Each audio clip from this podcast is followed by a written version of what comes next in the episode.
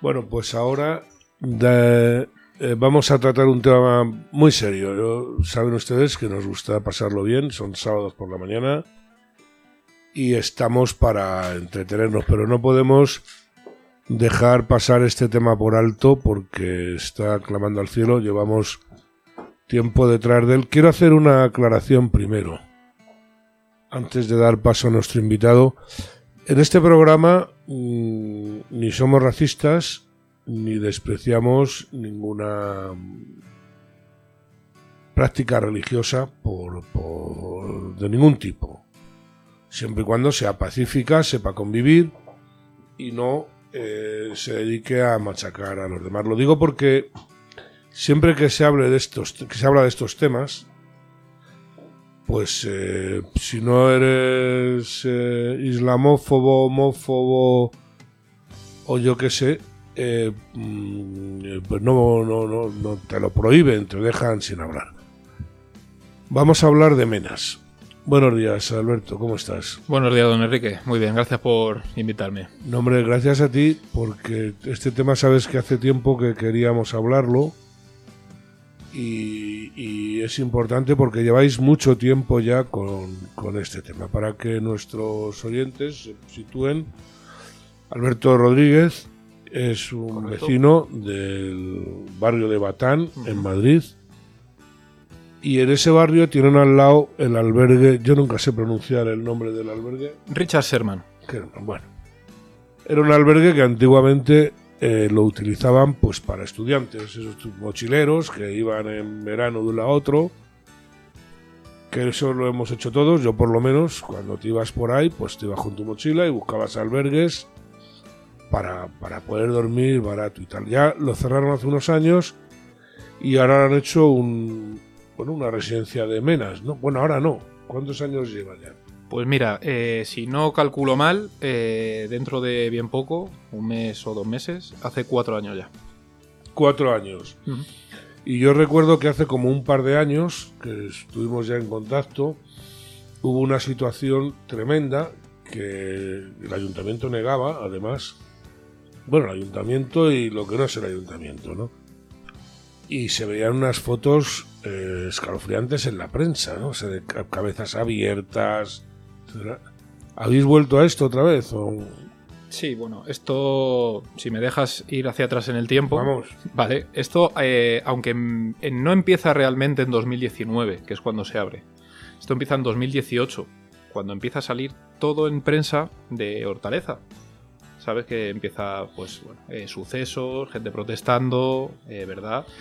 Santiago Abascal va al barrio, empieza a haber problemas y noticias de todo tipo, que si Mm. asaltos, Hay que decir que había un albergue juvenil y originalmente en Madrid que era el de Hortaleza, por eso El, el de Hortaleza creo que sí que es un centro de la Comunidad de Madrid mm, eh, que alberga menores tutelados. sí. Lo que pasa eso. es que antes de que hubiera esta, por decirlo de alguna forma, esta avalancha ¿no? que hubo en, en 2019, 2020, pues allí van menores eh, nacionales.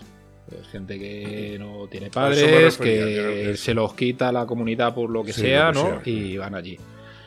Entonces eh, empieza a haber una sobresaturación en ese centro y empieza a haber problemas. Empieza a salir las noticias, ¿no? Que, bueno, eh, hay asaltos hasta de bandas latinas, que ahora se llaman bandas juveniles. Mm. Sí, no sé Y- por qué, aunque ya cada día son más multiculturales, es así, ¿no? Pero Sí, pero bueno, y, y todo llega a un punto de fractura ya, que es cuando ocurre un hecho totalmente condenable, que tiran una granada al centro de, de, De primera acogida de una granada militar, una granada de guerra. Aparece ahí una granada, eh, se monta bueno, una alarma social impresionante. Pero eso no lo compras en cualquier lado, ¿no? Eh, yo no sé dónde se compra eso, de Claro. verdad, o sea, ni, ni- ni quiero saberlo. No, te- pero me así te lo refiero.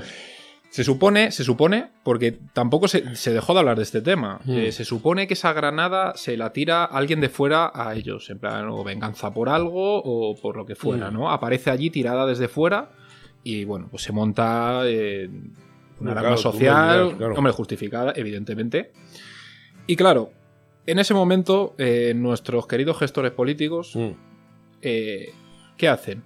Pues en vez de reunirse ¿no? y decir, oye, este modelo está fracasando, aquí esto no puede seguir así porque se están generando unos problemas enormes. ¿Qué hacemos? Bueno, pues se juntan allí y dicen, bueno, pues mira, vamos a buscar de urgencia otro sitio. Otro sitio que esté más apartado, que se le vea menos. Vamos a ir buscando por ahí. Sí, pero no van a la raíz del problema, claro, lo trasladan. No, no, eh, por supuesto. Lo empeoran, lo empeoran. Ahora te explicaré por qué. Lo empeoran. Entonces llegan a la casa de campo y se encuentran con un albergue juvenil de 1940 y algo, ¿no? Sí, que, es, que es que- patrimonio histórico de la casa de campo, Mm. que, es bien de interés cultural y según la ley no se puede hacer otra cosa que no sea eso. ¿vale? Bueno, pues de la noche a la mañana, con nocturnidad de alevosía, te lo cierran. A los trabajadores de allí les dan una semana y les dicen, os vamos a mandar donde queráis. Pedid para que nadie proteste y os vais fuera porque esto, eh, además, lo van a empeorar y van a meter una empresa privada para gestionar esto. O sea, ya empieza lo que yo llamo la no gestión de este problema. ¿vale? ¿Por qué la no gestión? Porque llegan y dicen, bueno, el gobierno como Comunidad de Madrid nos manda a estos menores, entonces, pues, ¿qué vamos a hacer? Vamos a cerrar un sitio y se lo vamos a dar. Una empresa privada. 6 millones de euros por dos años. ¿Vale? Ya. Y ahí te apañes. 6 millones de euros dan para mucho, ¿eh? Dan para mucho, claro. Eso es un, eso es un problema. Porque cuando tú conviertes este tipo de drama, este tipo de problema en un negocio, pues Lo autoalimentas, evidentemente, claro. lo perpetúas. Claro. Porque si tú y yo imagínate que nos abrimos mañana una empresa, ¿vale? De tutelar menores. Y nos dicen, oye Enrique, os vamos a dar 5.000 euros por menor, os vamos a 50 menores, y os vamos a dar 6 millones de euros, en la cuenta, ¿no? Por dos años. Entonces, claro, a lo mejor dices tú, ¿ya? ¿y dónde les meto? Pues, no hay problema. Otro. No hay problema. Yo te cierro el sitio que haga falta. Si hay Claro. que cerrar un albergue, te lo cierro. Y Si yo que- me voy a buscar los menores donde sea. Claro, cuando- Este, este- ¿este ha sido el caso del Gotham? Sí, este es, este es el caso, ¿vale? Y entonces, claro, cuando tú tienes este problema, eh, cuando tú tienes, cuando tú tienes este problema, ¿qué pasa cuando termina ese contrato? Que tú, si, si, si este problema se acaba, vamos, o sea, haces lo que sea por seguir cobrando ese dinero. Hombre, Claro, además, ese dinero. que Ninguna empresa abre para cerrar a los ocho meses. O sea, e- esta gente pues querrá seguir viviendo de, de este tema. Entonces ahí tenemos otro problema más que se suma a la, a la no gestión que te estaba contando, ¿no? Y así llegamos a, a lo que pasó, que en 2019 cierran el albergue y luego no te lo pierdas, lo que nos dicen a los vecinos, ¿vale? Llega la comunidad, reúne a las asociaciones y tal y dice, oye, no os preocupéis, ¿vale? Porque mira, esto va a ser temporal, solo seis meses, ha habido un, un gran repunte en las llegadas de menores. Y nada, van a haber aquí 28. Eso lo dicen en el ayuntamiento. No, eso se reúne la Comunidad de Madrid con las asociaciones de vecinos del barrio. Vale. Pues porque Vale. vosotros tenéis una plataforma vecinal, ¿no? Sí, pues eso surgió después, Ya. ¿vale? Yo te hablo de, de entonces, de cuando la asociación de vecinos de allí del barrio y Sí. tal. Y les dice, no os preocupéis, van a venir pocos menores, no van a ser conflictivos, porque claro, este sitio, pues mitad la casa de campo, o sea, sale, hay mujeres solas paseando, haciendo deporte, señores mayores, hay negocios muy O importantes. sea, que ya daban por hecho que llevaban delincuencia. Porque realmente. Nos dijeron que no nos preocupáramos, Ya. que iban, Claro, nos iban a decir que os preocupaseis de entrada. Claro, que iba a ser Pero eso temporal y que no iban a llevar a menores conflictivos. Iban a llevar a veintitantos, fue lo que, lo que dijeron, ¿vale? Bueno, pues meses después, no solo no hicieron eso, sino que fueron, venga a meter contratos de emergencia, venga a meter contratos de emergencia, y en vez de veintitantos menores, eh, había 66. Más los que iban cumpliendo mayoría de edad, y como no tenían dónde ir, Se quedaban. Se ahí. quedaban. se quedaban acampando por las inmediaciones. Un desastre. Un desastre auténtico. Y lo de que no iban a traer menores conflictivos, pues, pues bueno. Al final todo el mundo cuando habla fuera de micrófonos con ellos, pues te lo dicen. Dicen, todo lo que había conflictivo en Hortaleza lo mandaban para acá directamente. Y se produjo una situación muy mala, muy mala. Claro, porque yo recuerdo, por eso yo tengo el impacto de las imágenes de la prensa. O sea, que es. ¿no? Y lo que no ha salido, ¿eh? Por- cuéntanos, luego seguimos, qué consecuencias tiene para un barrio que suelten a esta gente. Ahora, ahora voy a hablar también, porque ya he dicho que aquí no somos eh, racistas, ni islamófobos, ni nada, pero ahora vamos a hablar de eso. ¿Qué consecuencias tuvo para vuestro barrio esto? Bueno, eh, las consecuencias eh, que tuvo, pues las noticias las puedes ver Mm. directamente. O sea, hay noticias ya. No de una noticia fue muy sonada en el mundo, ¿no? Que ponía que se había incrementado la delincuencia un 611% dentro de la casa de campo. Mm. Las cifras que daban no me acuerdo exactamente, pero no sé si era que pues, en un sitio donde había 15 denuncias al cabo del año, pues que ese año había habido 120. Pero además, Y- y con agresiones y con dos- sí, sí. muy violentas. Es que eran. O sea, eran. No eran. La gente no, no decía, oye, mira, es que me han robado la cartera y no me he enterado. Mm. O sea, era una violencia Eso muy. no era un carterista, te- era una agresión. O sea, Claro. robo con fuerza. No, robo con violencia. Con- robo O sea, con violencia. eh, y además es que era una violencia desproporcionada eh, con lo que quieres conseguir. Sí. Porque hace, hace poco salió una noticia también muy sonada que tiraron a una chica por las escaleras del metro. Sí. Sí. Y la tuvieron que ingresar y demás. La tiraron para robarle un móvil. O sea, no. No tiene, no tiene- no te llega el que Mm. dicen, oye, me han sacado una navaja, dicho, "Ch, cuidado, te la doy. Vale, no. sí, o sea, hacerle un mataleón a un señor de Un- 70 años, yo que sé, es ¿no? Que correcto. se ha dado O sea, caso, es ¿no? una violencia que no tiene proporción con, con el botín que se espera conseguir. ¿Vale? Entonces, antes del confinamiento hubo ya hechos muy graves. Hechos muy graves. No salió, por ejemplo, esto no salió en la prensa, pero a un, a un joven, yo no sé, chino, bueno, asiático, un vecino del barrio, lo tiran por unas escaleras para, para robarle y estuvo mal, lo tuvieron que ingresar. Hombre, es que una caída por las Eh, te puedes hasta matar, o sea, es que no tiene... Co- Como te de- sí, o sea, si te das es- en la nuca o te das... si te en- caes por unas escaleras te puede desde el susto pues, hasta Claro, quedarte mal o, o no contarlo. Es, es así. Eh, llega el confinamiento. Llega el confinamiento y digo, bueno, vamos a ver qué sale de aquí, del confinamiento. Termina el confinamiento. Y una, una explosión de delincuencia. O sea, es que mm, ibas andando. Yo por la noche un día fui a pasear y, tuve que atender a una mujer. Se puso a gritar y estaba en el suelo que la habían robado en Batán. claro. Y bueno, viene un coche patrulla de la policía y, y les oigo hablar entre ellos y dicen, es que eh, era a la una de la mañana más o menos. Dice, mira, hemos entrado a las 10 y, y es que es la quinta llamada de robo con Sí, violencia que, no- atendemos. No estamos que hablando de un atraco esporádico. No, o sea, Es un continuo de todo el que pasa por allí. Está... Es, co- es correcto, es correcto. Entonces, pues bueno, al final eh, estaba todo tan mal que yo llegué y ya el- cuando yo dije hasta aquí, digo hasta aquí, fue cuando estaba yo en, en mi casa, eh, estaba viendo la tele tranquilamente por la noche y oigo otra mujer gritar. Ya me bajo, otra mujer está en el suelo y otra mujer que han robado. Digo, esto, Y esto no puede ser. Madre mía. y, y habían pasado dos días de lo otro, ¿eh? Bueno, he hecho una foto, eh, cuelgo la foto en el grupo del barrio de Facebook y, y digo, bueno, ha pasado esto, eh, la mujer los identifica como menores de origen magrebí y tal. Y claro, en, en el barrio no, no hay familias magrebís. Hay, Están hay- todas en el albergue. hay, hay mucha inmigración en el barrio y no tenemos ningún problema. Es de Latinoamérica. Oye, vivimos genial en el barrio sin problemas. Entonces, claro, cuando hay un, un suceso eh, que implica a un menor de origen magrebí, pues eh, todo indica, o no todo, o sea, por lo menos aumenta las posibilidades de que vengan del, del centro de menores que tenemos allí, ¿vale? Bueno, coloco la foto y más o menos a la media hora ya tenía cuarenta y tantos comentarios. Pues a mí me ha pasado lo mismo, pues a mi madre le ha pasado, Fíjate, pues no sé cuántos. O sea, generalizado en el barrio, verdaderamente. Sí, o sea, ya la gente como la que se animó a hablar. inseguridad tiene que ser Claro. tremenda. Entonces dijimos, bueno, vamos a hacer un grupo de Facebook en el barrio eh, para que la gente nos cuente allí todo lo que le pasa. ¿Vale? Porque- recoger testimonios. Claro, porque- porque encima tú lo contabas y te, y te decían que era mentira. No salía en la prensa, no salía en ningún lado nada y decían, te lo estás inventando, eres racista. Aquí voy a hacer yo un comentario, si me permites. Sí. Y es que el problema es que como la mayor parte de las asociaciones vecinales están dominadas por determinada ideología, se encuentran en este caso con un problema, con una contradicción, que es que eh, entre esa acogida, esos refugee welcome que ponía la señora Carmena, y donde tendrían que estar, que es defendiendo los intereses de los vecinos, se encuentran en una contradicción tremenda que no resuelven. Solución, desprotegemos a los vecinos.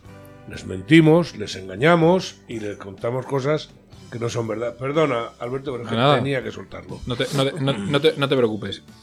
Ese, ese grupo que hicimos, eh, lo hicimos con, con dos objetivos.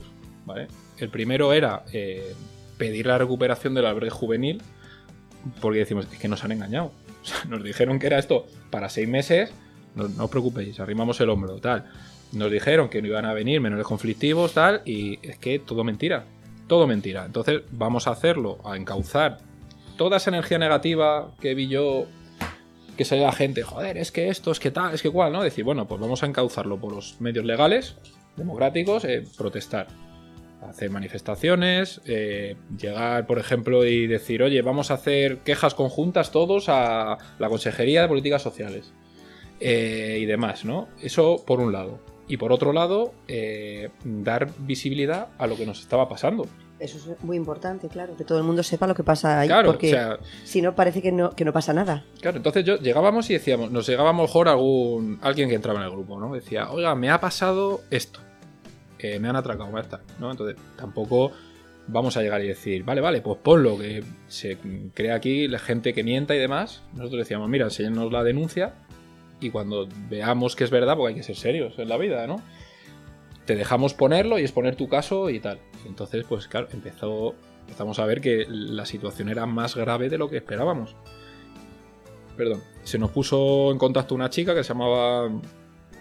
Una, era venezolana, no sé si, la, si lo visteis, salió en el ABC, Mm. de Isabela, De acuerdo perfectamente. sí. que la habían pateado, Sí. la foto. Una salvajada, vamos. según- Otro vecino que, oye, sale por la noche, eh, había discutido con su pareja, sale a pasear y para ver si lleva algo y le pueden robar, le revientan la cabeza a botellazos. A botellazos. sí. Sí, eso yo lo leí también. Pero, pero es que le tuvieron que dar 13 grapas en el cráneo. Vale. Entonces tú coges y te pones a pensar y dices, es que esto lo van a meter como robo con violencia, porque oye, ha habido violencia, pero ¿por qué no lo meten como homicidio en grado de tentativa? Eso para empezar. Pues sí, pero es que a porque todo es que- esto. es que el- es es que que lo es. es. Es que... Eh, y a todo esto, las autoridades municipales, pues no me quiero acordar ni del nombre del concejal, sí me acuerdo perfectamente, pero no lo voy a decir, ¿no? es un concejal de Ciudadanos, negando que hubiera subido la delincuencia en el barrio, me acuerdo, ¿no? Hasta que alguien le hizo una, un vídeo con esas declaraciones mientras les ponía fotos de lo que estaba saliendo en el periódico. Ya y lo colgó en redes, ¿no? Ya parece que se le pasó. No se puede hacer eso, no se puede negar que te están machacando. Es que lo que nos está contando Alberto es tremendo. O sea, es que no nos está contando que han atracado a una violita, a abuelita al salir del mercado. No, no. Es que es Sí. continuo. O sea, Empezó- Sí, que no es un tirón de bolso. Empezó esto es ya agresión. a ser la comedia en el barrio, ¿no? La gente ya hablaba del tema y, y claro, yo otra, otra de las veces que me acuerdo yo que también me hizo así un poco la cabeza decir, joder, es que, es que el problema esto es más de lo que parece. Estoy hablando con un vecino como estoy hablando con vosotros ahora mismo, ¿vale? Y por la noche sí, y se nos acerca un- otro vecino que no conocía de nada y nos dice, oye, mira, perdona, es que os he estado escuchando hablar y, es que, mira, tened mucho cuidado con este tema porque yo el otro día iba por allí andando, me dieron una paliza entre seis, me robaron, me quitaron las zapatillas, me las tiraron, me las tiraron por ahí para que no pueda perseguir, no sé el motivo, y me quitaron todo. Y ya cuando me recompuse y pude recuperarme, fui a buscar ayuda y a la primera persona que encuentro para ayudarle tenía el ojo así, que le había Madre pasado lo mismo. Es que. Y digo, bueno, esto, y digo, esto, esto no puede ser. es que una batalla campal. Es que Es- eso no esto se no puede ser. en los barrios. Entonces, pues bueno, eh, cogimos y empezamos a pedir reuniones, ¿no? A todos los partidos, eh, instituciones, para decir, oiga, mire, esto, esto no puede ser. Esto, tenemos una situación mala que, que hay que hacer algo. O sea, tienen que darnos soluciones. Esto no puede ser. Y bueno, una de estas eh, reuniones fuimos a la delegación de gobierno. Estaba el gobierno del señor Franco, no sé cómo se llama. Franco, apellido. Franco era, creo, sí. Sí. Bueno, pues nos atiende muy amablemente el hombre y, y claro, ¿qué nos dice? ¿Qué va a decirnos? Si el hombre tendría todos los datos de todo lo que estaba pasando.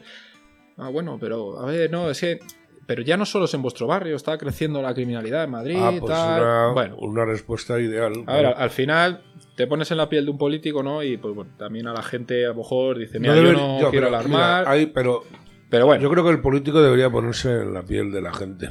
sí. Más Sí, bien, ¿no? Pero, pero te voy a contar una Más anécdota. calle y menos despachos. Una anécdota que tú no sabes. Eh, hubo una chica del grupo que escribió al defensor del pueblo. Mm, Dijo, oigan, la situación en la que estamos de delincuencia no puede ser. mm. Y entonces el delegado del gobierno, o sea, el delegado del gobierno, el, el defensor, del, pueblo, del pueblo. escribe al delegado del gobierno. ¿Vale? Y, y nos lo pone por carta. Se ha escrito a delegación de gobierno para que nos dé las cifras, para que nos cuente la situación que hay, etcétera. Vale. Bueno, pasan los meses, pasan los meses, y nos responde ya el, el defensor del pueblo. Y dice que, que no ha obtenido respuesta de delegación de gobierno pasa mal. que le mandan otra carta recordándole que tiene obligación legal de responder, ¿vale? Eh, bueno, pues pasan los meses, pasan los meses, y hubo unos meses, eh, que yo no sé si fue por motivo de las restricciones, de la pandemia, había muy poquitos menores en el, en el albergue, había 10 o algo así, y entonces eh, no teníamos problemas en el barrio. Pues justo aprovecharon para responder al defensor del pueblo diciendo Que ya no había. que actualmente no había ningún incremento de delincuencia. Con un par, sí, señor. Y te quedas con una cara como diciendo... Una eh, pregunta para ponerle nombre y apellido. ¿De quién depende el albergue? El albergue, eh, sobre todo, depende de la Consejería de Políticas Sociales. O sea, de la Comunidad de Madrid. Está ahora mismo Concepción Dancausa, Sí, ¿vale? Y por encima de ella, pues, la presidenta de la comunidad, Isabel Ayuso. ¿correcto? Y con respecto a ese edificio, eh, tengo entendido que se le está dando un uso que no es el que corresponde al, al- Eso al que debiera ser. Eso es, es correcto. Mira, el- la casa de campo es un bien de interés cultural. Entonces tú te metes en la ley, en el decreto del BOCAM, Es intocable. y te pone qué se puede hacer en cada cosa. A ver, venta del batán. Pum, usted puede hacer esto, esto, esto solo. O sea, usted no puede cerrarla y abrir un huerto. Eh, el zoo. Eh, el zoo usted solo puede hacer esto, esto, esto. No puede cerrarlo y abrir un hotel, ¿vale? Entonces, tú llegas al albergue y te pone lo que tienes que hacer, que su uso es hostelero. Y que luego, como complementario, puede tener un uso asistencial. Ya. Ellos dicen que esto es uso asistencial, pero hemos consultado abogados y nos han dicho sí, es asistencial, pero tiene que ir como secundario al principal, que es el hostelero. O sea, no acabar con la actividad principal. Correcto. Entonces allí tendrían que abrir un restaurante, eh, tendrían que vender habitaciones del albergue, lo que sea, cosa que no van a hacer en la vida. Mm. ¿Vale? Entonces, eh, claro, tú tienes que juntar 5.000, 6.000, 7.000 euros, lo que te pidan los, los abogados, para llevar a la Comunidad de Madrid a juicio. Mm. Y la Comunidad de Madrid, con tu dinero, con el mío, con el tuyo, Contratar a los mejores abogados. No los tiene ya, no tiene. y, y van a ir. Y, y si ganas, eh, a los dos años van a recurrir y va a ir a no sé dónde. Que la gente que no conozca Madrid, estamos hablando del barrio de Batán, un barrio clásico de Madrid, pegado a la casa de campo, un barrio de gente trabajadora, normal y corriente, que ha vivido toda su vida tranquilamente, con la suerte de tener la casa de campo al lado, y Sí, que de se repente, cuando se podía, de repente les cae una plaga como esta, que, Sí, no, es que es. que no es solamente los vecinos, que también ha afectado a la venta de Batán. La venta de Batán, para que no lo sepa, es hay una escuela taurina, es un sitio bueno donde se guardan los toros antes de llevarlos a las ventas. Tiene, en fin, Sí. una, una utilización taurina y ha afectado a todos. Voy a hacer yo aquí un comentario, un inciso, porque se miente mucho con esto, ¿no? Eh, estos chavales no vienen por casualidad. Había, ellos nos, este, Marruecos, nos están mandando eh, la delincuencia que no quieren. Yo tengo los famosos charmiles, que en Madrid no se han nombrado, pero en Barcelona los nombraban. Los charmiles eran las maras de Marruecos, ¿no? Eh, había una serie de maras porque Marruecos, que se acuerde todo el mundo que es un narcoestado, que es que no se comenta, ¿no? Y le llaman charmiles porque utilizaban algo a lo que ya nos hemos acostumbrado aquí, un hacha de carnicero que es el charmil, que usan los carniceros en Marruecos. Aquí los han sustituido por machetes. Entonces, esa gente son como hizo Fidel Castro con los Marielitos en Miami. Son la que nos están mandando, o sea, no te mandan un chaval normal y corriente que tal, no. Están mandando delincuentes.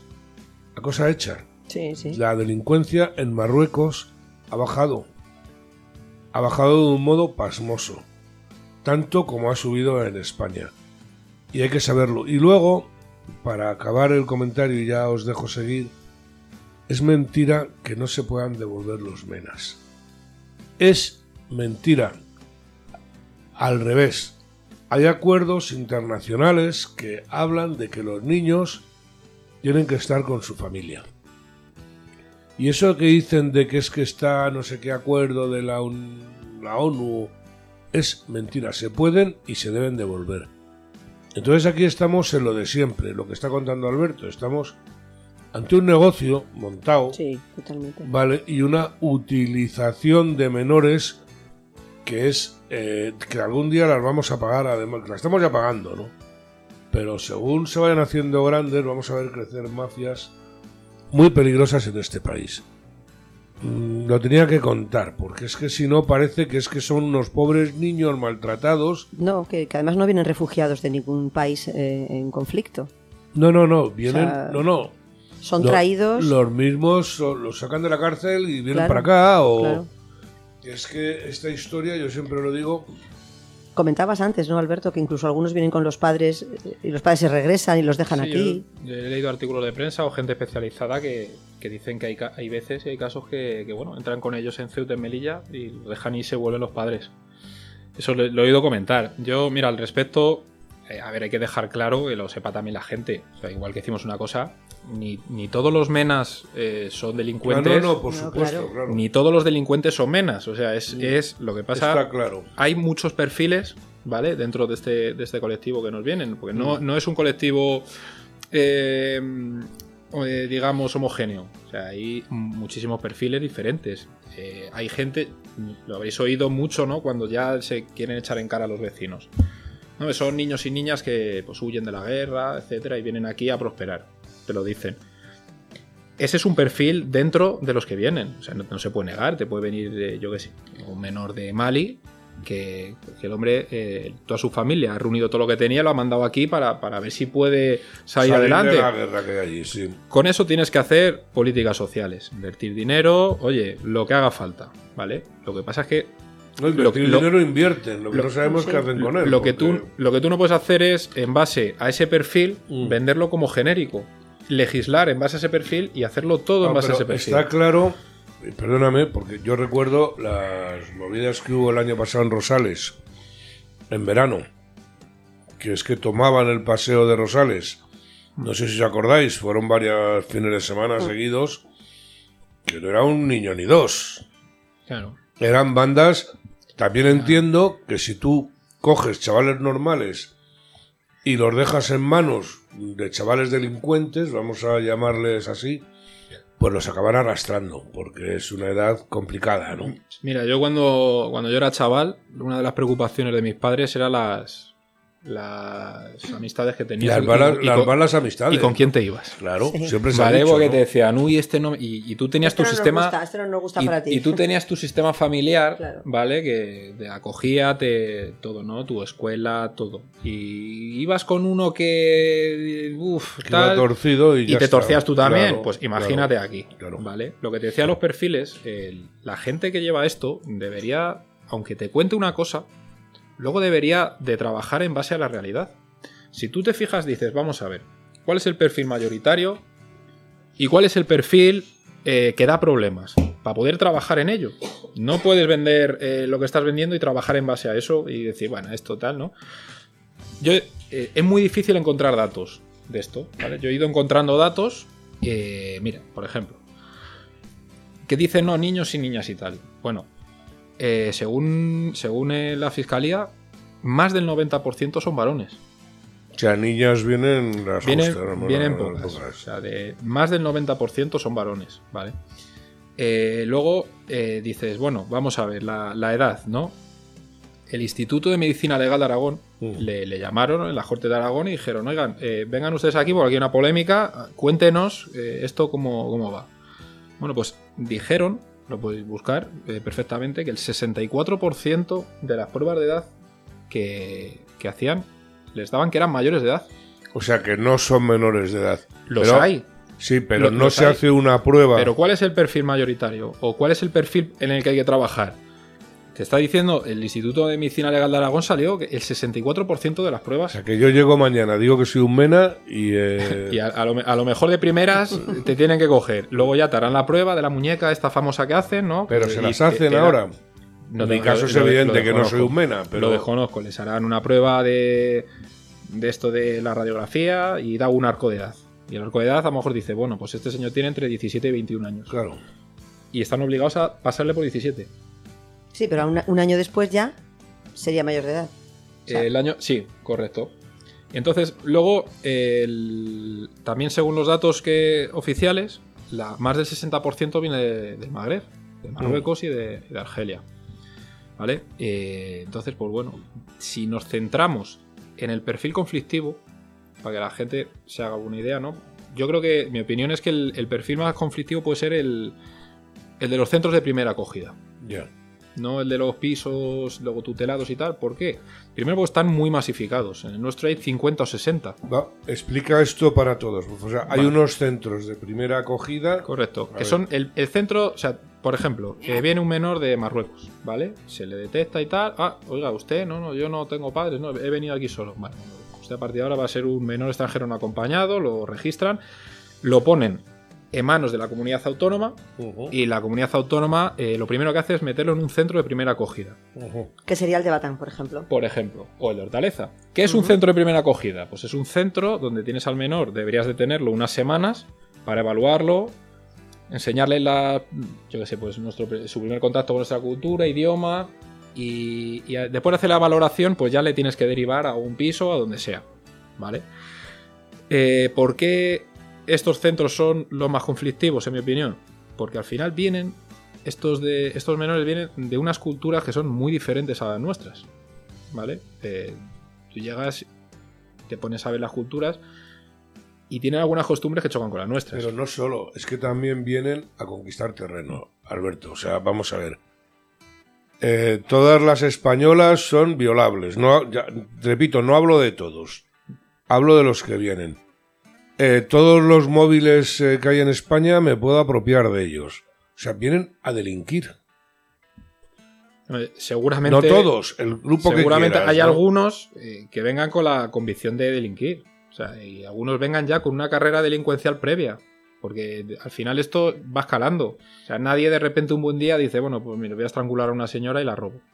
Pues eso empieza mucho antes. Eso empieza, pues, oye. Pero es que además, en cualquier caso. Colándote en el metro, eh, robando algo no sé claro. dónde y vas escalando. Claro, y además, imagínate que entre todos estos chavales que vienen puede haber alguno que sea normal, pero se junta. Seguramente, Lo que hablábamos. claro que sí. ¿Con quién te juntas? Te juntas con estas personas y al final acabas siendo como ellos. Entonces, tú Hay una mayoría de delincuentes entre el- en el grupo y al final pues se acaba pegando. ve- ves este centro de primera acogida con 50, con 60 y, y ves que a lo mejor puede darse el caso de que haya venido algún, yo qué sé, o sea, hay algunos menores que sean menores, como hemos dicho del Instituto de Medicina Legal de Aragón, que vengan con 20 años, digan que son menores, pasen por menores, hayan, vengan con carrera delincuencial y los meten ahí donde la casa de campo y los meten con un menor de 12 años que tiene 12 años Pero- y que ha venido con su intención de ganarse la Pues vida. lo, ha machacado, claro. Claro. Per- permíteme una pregunta. Eh, o sea, es decir, se les identifica.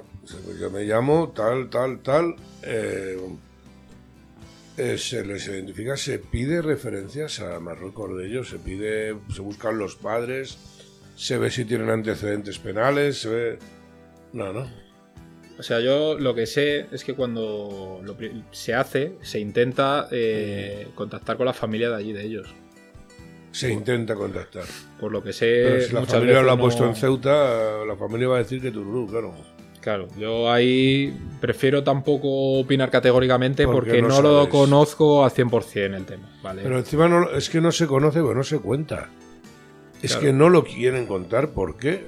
Pero si muchos no estarán ni censados siquiera en su país, van a- se- acaban siendo censados aquí. No, pero que tampoco Marruecos y Argelia son países... no, no, para nada. eh, claro que los censan. Claro. Los censan porque tienen que estudiar también, tienen que tener... eh, tienen que votar, tienen, o sea, los censan exactamente igual. Es que no, mm, la idea del Mena muerto de hambre, que tal, que para venir aquí, sea en patera o sea cruzando como sea, algo de dinero tienes que tener. Algún Que recurso. Estamos hablando luego. de mafias Sí. que se están aprovechando. Sí, Perdona. no, no pasa nada. Claro, eh, nosotros que, como sociedad, ¿vale? ¿Qué armas tenemos para hacer frente a este problema?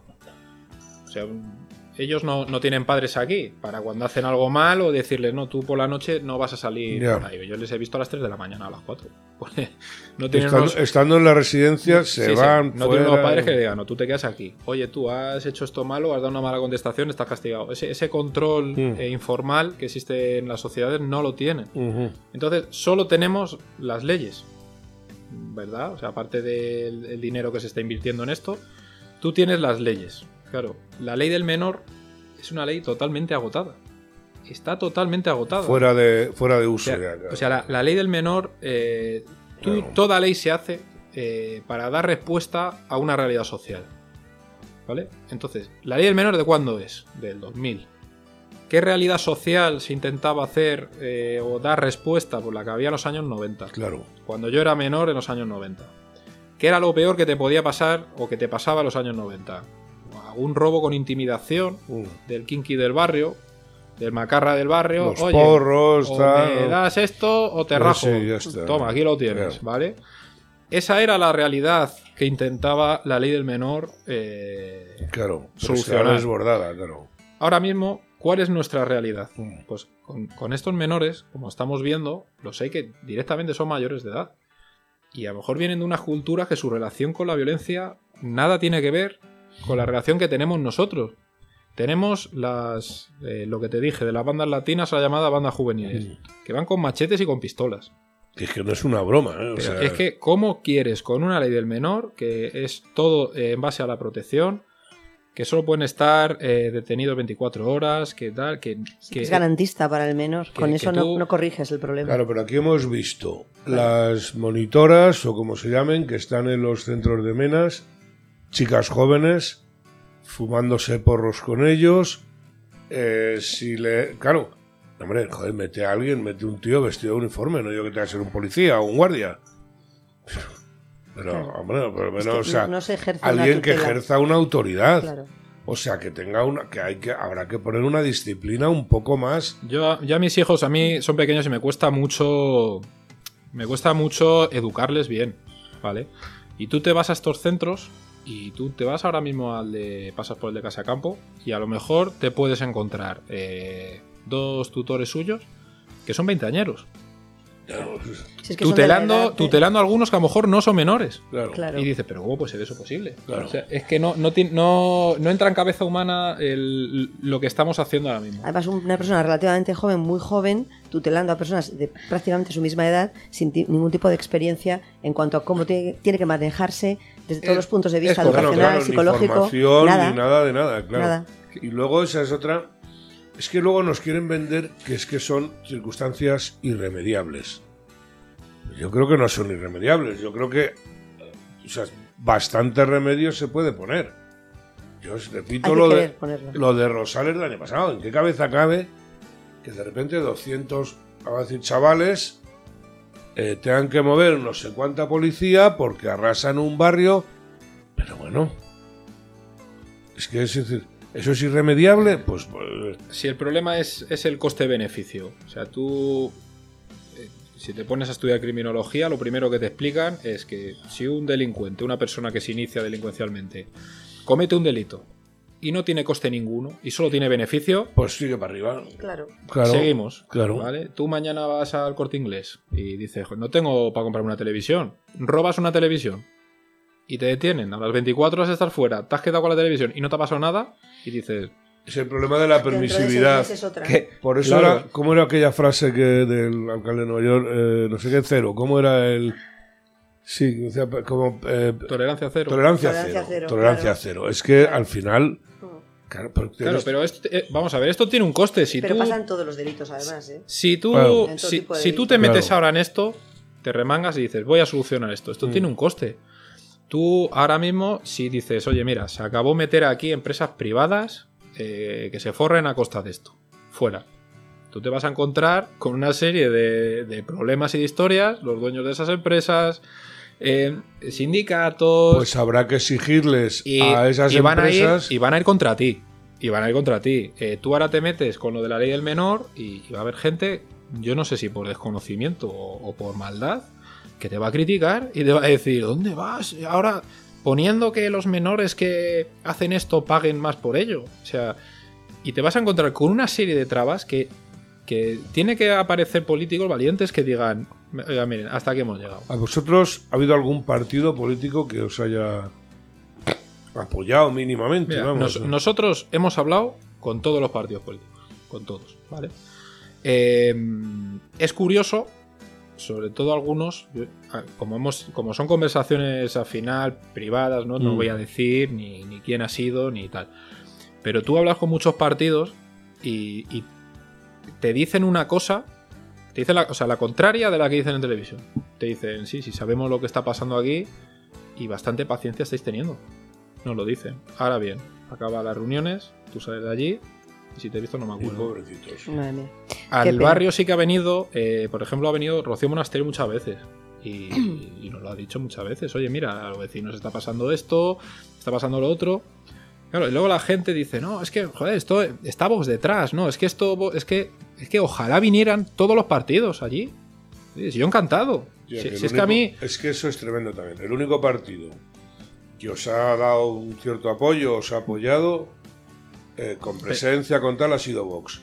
sí, porque Y, eh, como ha- y como es un barrio con una mayoría de izquierdas, vamos a decir, Pero hay mucha gente normal que vota a quien vote, esas cosas las agradece. hombre, Y, y Claro. lo que debería de hacer esa gente es decir, no enfadarse con quien viene, sino, oye, enfádate con, con quien, quien con no quien- viene. Con quien no viene. Claro. Porque yo es lo que te digo, ojalá mañana, o sea, cuando vino, vino una vez Santiago Bascal Mm. al bar. Y la gente, joder, muchos, ¿no? Ha venido Santiago Bascal, madre mía, y tal, ¿no? Y otros, no, porque es que esto ya, ya se está politizando, ya. Digo, joder, ojalá mañana viniera Pablo Casado. Ojalá eh, mañana viniera Pablo Iglesias.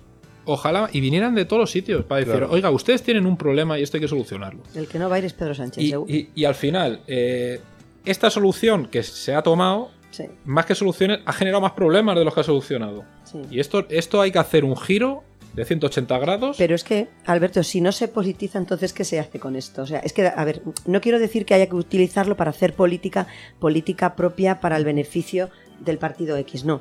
Pero esto lo tienen que manejar los que están en los gobiernos. En este caso, gobierno de la Comunidad de Madrid es un problema del gobierno de la Comunidad de Sí. Madrid. Lo tendrá que solucionar. ¿Esto entra dentro de su ámbito político? Pues por supuesto que sí. ¿O qué se lo van a dejar a los vecinos en la mano? Yo- ¿A que tengan que salir los vecinos del Batán con sartenes y palos a defenderse? Es que eso ya Y- sería el y colmo. a- Y, ayuntamiento. porque ayuntamiento, aunque claro, no sea sí. una competencia directa del ayuntamiento, Sí, es puede un poco de las dos. presión, puede, claro, ¿no? Sí, sí. Mira, el ayuntamiento, eh, la primera persona que nos encontramos que dijimos, oye, ole, chapó, ¿vale? Eh, fue Loreto Sordo del PP. Fuimos a Moncloa y dijimos, oiga, como vecinos tenemos este problema, este problema está en su distrito y esto está muy mal. Bueno, pues mandó una carta a la Consejería de Políticas Sociales diciendo, oigan, cierren este sitio.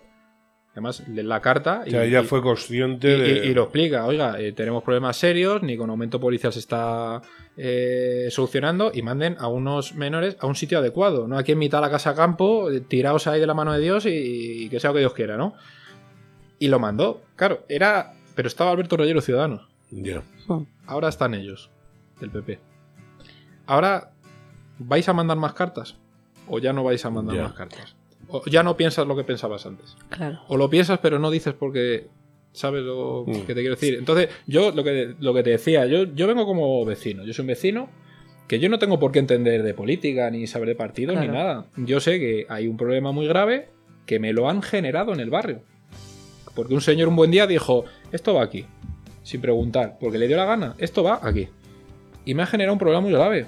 Y llevo años con ese problema grave y quiero que me lo solucionen. Yo no... ah, mira, hoy hace cuatro semanas, redondeando un mes, que han puesto un, un dispositivo, la policía, de 24 horas en Batán.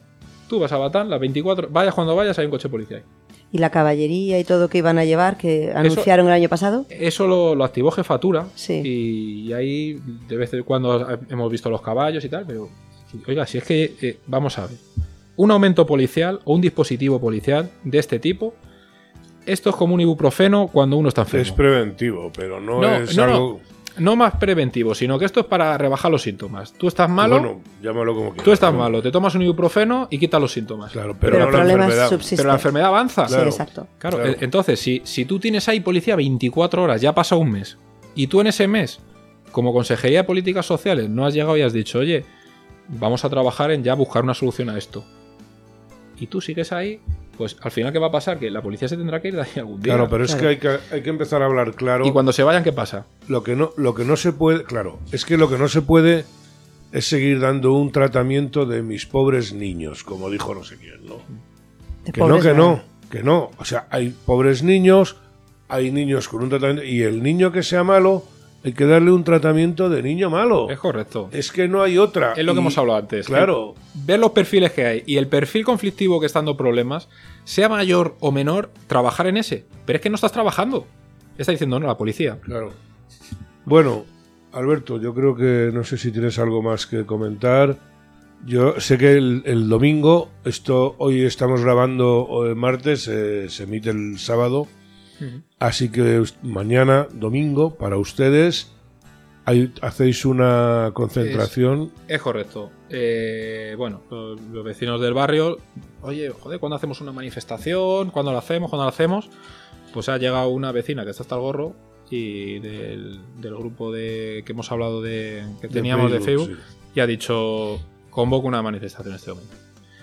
Entonces a las 12 en el metro de Batán, pues para, para pedir que, que vuelva el albergue juvenil, o sea, que, o sea, que cumplan las promesas. O sea, ya no estás protestando que suban las pensiones, o sea, estás que cumplan con lo que han prometido. Porque, promet- y además que porque en mayo lo prometieron, dijeron, vamos a cerrar en noviembre. Mm, Que eso te, eso te lo quería yo comentar. Y llevárselo a barajas, que tampoco. Eh, eh, mira, no no tardo nada, dos minutos. En noviembre lo cerramos y lo vamos a llevar a Barajas, ¿vale? Empiezan a pasar los meses, no hay movimiento en no, ningún no lado. dijeron el año, es que No hay movimiento. Que no ni- dijeron el año. Es- Sí, lo, eso fue- lo- lo peor es que lo dijeron, ¿sabes? Sí, Y entonces, ese- bueno, llegó o sea, en Ignacio. noviembre, estamos en febrero, Llegó, eh, hace sí, sí, cuatro meses, vamos. Hace cuatro meses. Llegó Ignacio Arias de, de Vox y se lo preguntó a, a Concepción Dancausa.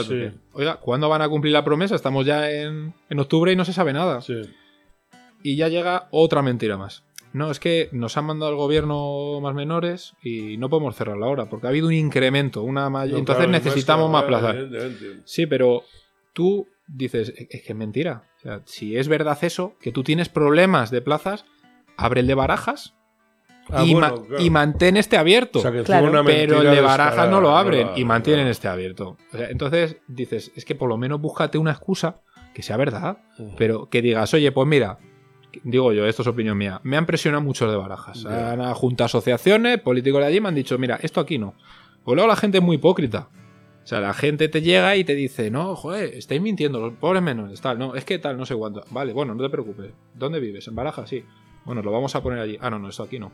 Claro. La, gente, que- la Claro. gente es muy Ya, hipócrita. pero con bueno, pero las cabezas abiertas, los atracos cada cinco minutos, eh, eh, eso no se la lo misma inventa gente, nadie, joder. o la sea, misma gente que te niega esos problemas, luego te dice que en su casa no. En su casa no, claro. Claro. claro, Como claro, sociedad somos muy hipócritas Sí. en ese sentido. No, yo, hipócritas sí, y tontos de baba también. En- Porque negar la realidad es de tontos. Sí. Que es a lo que yo quería, quería exponer Claro. antes. O sea, negar la realidad es de tontos.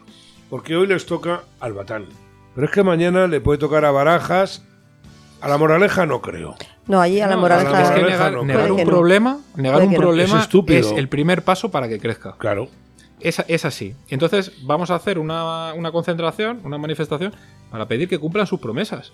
Eh, Así de triste ya. O sea, tienes que protestar para que cumplan lo que han prometido. Y Metro entonces, Batán, ¿a qué hora? a las 12 de la mañana. Vale. Es una manifestación pacífica, apolítica, porque no representamos a ningún partido, eh, no somos eh, como grupo ni de izquierda ni de derecha, cada uno que, que vote lo que quiera.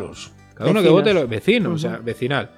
Y oye, quien quiera respetar eh, esas normativas, sin banderas, sin política, sin tal, está invitado a venir allí y, y apoyarnos a que proteste. Para que nos Muy devuelvan bien. el albergue juvenil a los, a los vecinos. Muy bien, pues ya lo saben. eh, Domingo 19. 19 a las 12, Metro Batán. Metro Mañana a las 12. Sí, señor. Que esto se está Mañana emitiendo 12, que sábado. hoy es sábado. mañana 19, que hoy es sábado. Eh, aquí no somos Jordi Évole, pero mañana hay una manifestación en el metro de Claro que sí. Batán. Claro que sí. y esperáis todos los apoyos posibles. El tema es muy gordo. Sí. Eh, yo creo que Alberto uy, eh, es una persona muy tranquila y lo ha explicado con una tranquilidad que le honra porque... Sí, ¿verdad? No. Hay que, a ver, hay que tener paciencia. Y hay sí, que- pero es que vivir una circunstancia así... Hmm. Sí, sobre todo que los oyentes no piensen que esto no les va a pasar en su barrio, que es que le puede pasar en su barrio. Pero, pero, pero vamos. Entonces, mm, hay que, hay que y ayudar, y hay que y el- acudir. Y el coste que tiene todo esto. Claro. Esto tiene un coste. O sea, salir a decir, oiga, mire, me está pasando esto. Esto Sí, lo te esto expones tal", también. te pone- bueno, a, a mí por redes sociales y por ahí me han puesto eh, que si soy un nazi, que sí. Digo, pero bueno, ¿se- ¿será posible esto? Defiendes lo tuyo y te critican Pero por si ello. Ya no, es- no es defender, o sea, ya es contar lo que te está O pasando. contarlo, sí. Contar lo que te está pasando. También está mal eso. Porque eso- molesta. Por eso yo decía que hay gente que se mete en una contradicción. El exceso de ideología y el sectarismo, yo sobre todo el sectarismo, es la madre de todas las corruptelas. Eh, porque cuando tú estás disculpando determinadas actitudes porque son los tuyos, como suele decir, Hmm. pues mal vamos. En fin. Alberto, aquí tenéis unos micrófonos para cuando queráis, tenéis nuestro apoyo. A ver si podemos desplazar a alguien el domingo y os hacemos un pequeño reportaje. No quiere trabajar nadie el domingo aquí, pero bueno, a ver Norm- si- Normal, ¿no? No vamos a culparles. Bueno, pero bueno. Pues, Muchas oye, gracias un- por tu... Un placer venir. Cualquier día que queráis hablar de cualquier tema, ya aquí Estos estoy micrófonos encantado. ¿eh? son vuestros, Está muy a pues. gusto, muy bien. gracias, Alberto. Muchas gracias por, por la entrevista. Pues nada, hasta la semana que viene, amigos. Muy bien. Y bueno, hasta aquí el programa de hoy. Vamos a, a despedirnos. Yo creo que ha sido un programa muy interesante. Y recuerden lo que les digo siempre. Asociense, pero no creen chiringuitos.